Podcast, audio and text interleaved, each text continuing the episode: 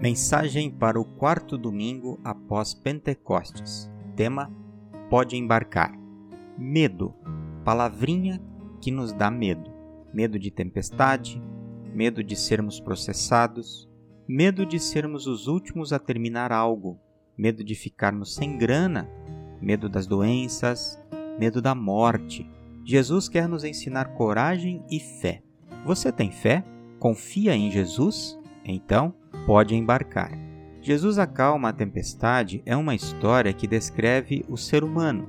Jesus e os discípulos embarcaram em uma viagem com o destino final assegurado.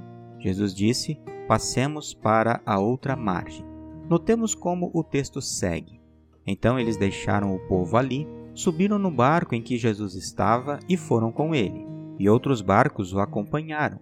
De repente, começou a soprar um vento muito forte e as ondas arrebentavam com tanta força em cima do barco que ele já estava ficando cheio de água. Será que não gostaríamos de uma frase mais suave? Subindo no barco, viram um lindo arco-íris no céu, lindas pombas voando, um mar calmo, golfinhos e baleias nadando, uma refrescante brisa do mar. Embarcar com Cristo significa que enfrentaremos tempestades. Em João 16:33, a segunda parte, Jesus diz: No mundo vocês vão sofrer, mas tenham coragem, eu venci o mundo. Jesus não disse podem ter ou talvez tenham. É certo que os sofrimentos virão. Cristãos ficam doentes, lutam contra os vícios, enterram os mortos, sentem medo, ou seja, sofrem, são atacados por tempestades. Naquele dia, todos foram surpreendidos com uma grande e forte tempestade, menos Jesus. Jesus dormia, o mundo desabando e Jesus dormia. Somente Marcos registra que Jesus dormia sobre um travesseiro. Ciente de que a tempestade viria, Jesus resolveu dormir.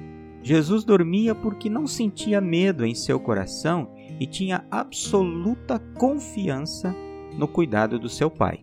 Mas o sono de Jesus perturbou os seus seguidores. Então os discípulos o acordaram e disseram: Mestre, nós vamos morrer. O Senhor não se importa com isso? Seria isso um pedido de socorro? Uma oração, talvez? Ou uma declaração? Já fizemos de tudo para nos salvar. Não temos mais o que fazer. Nossas forças acabaram. Eles não perguntaram se Jesus tem poder para acalmar a tempestade, nem se Jesus tinha alguma experiência com tempestades, mas levantaram dúvidas sobre o sentimento de Jesus. O Senhor não se importa? O medo corrói a nossa confiança na bondade de Deus. Passamos a questionar se o amor habita no céu, em Deus. Será que ele se importa que, após embarcarmos com ele, passemos por sofrimentos, tempestades, medos? Deus nos ama de verdade? Onde Deus está quando mais precisamos dele? O medo traz à tona toneladas de dúvidas e desconfianças. Mas os discípulos tinham muitas razões para confiarem em Jesus. Os milagres, as curas. Pedro viu sua sogra ser curada, os demônios que fugiam.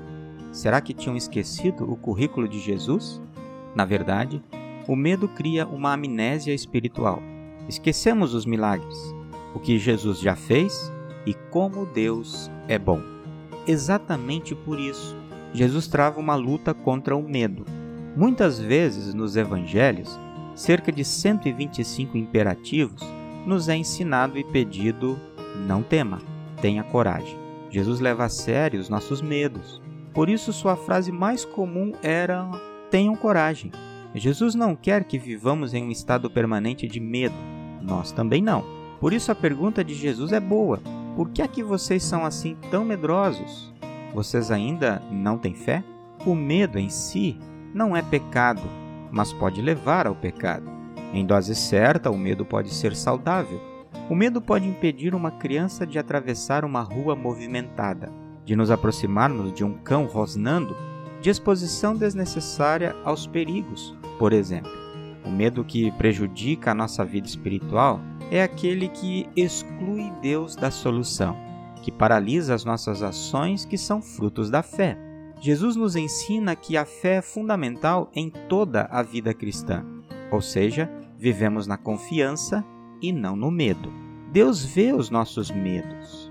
Deus está conosco em nossas tempestades. Não esqueçamos, quando passarmos pelo vale da sombra da morte, não precisamos ter medo de nada, pois o Senhor Deus está conosco para nos proteger e dirigir. O medo pode preencher o mundo, mas não deve inundar o nosso coração, pois temos Jesus. Então ele se levantou, falou duro com o vento e disse ao lago: Silêncio, fique quieto. O vento parou e tudo ficou calmo. Ele lida com o grande medo com grande calma. Finalmente vem a admiração dos discípulos. Que homem é este que manda até no vento e nas ondas?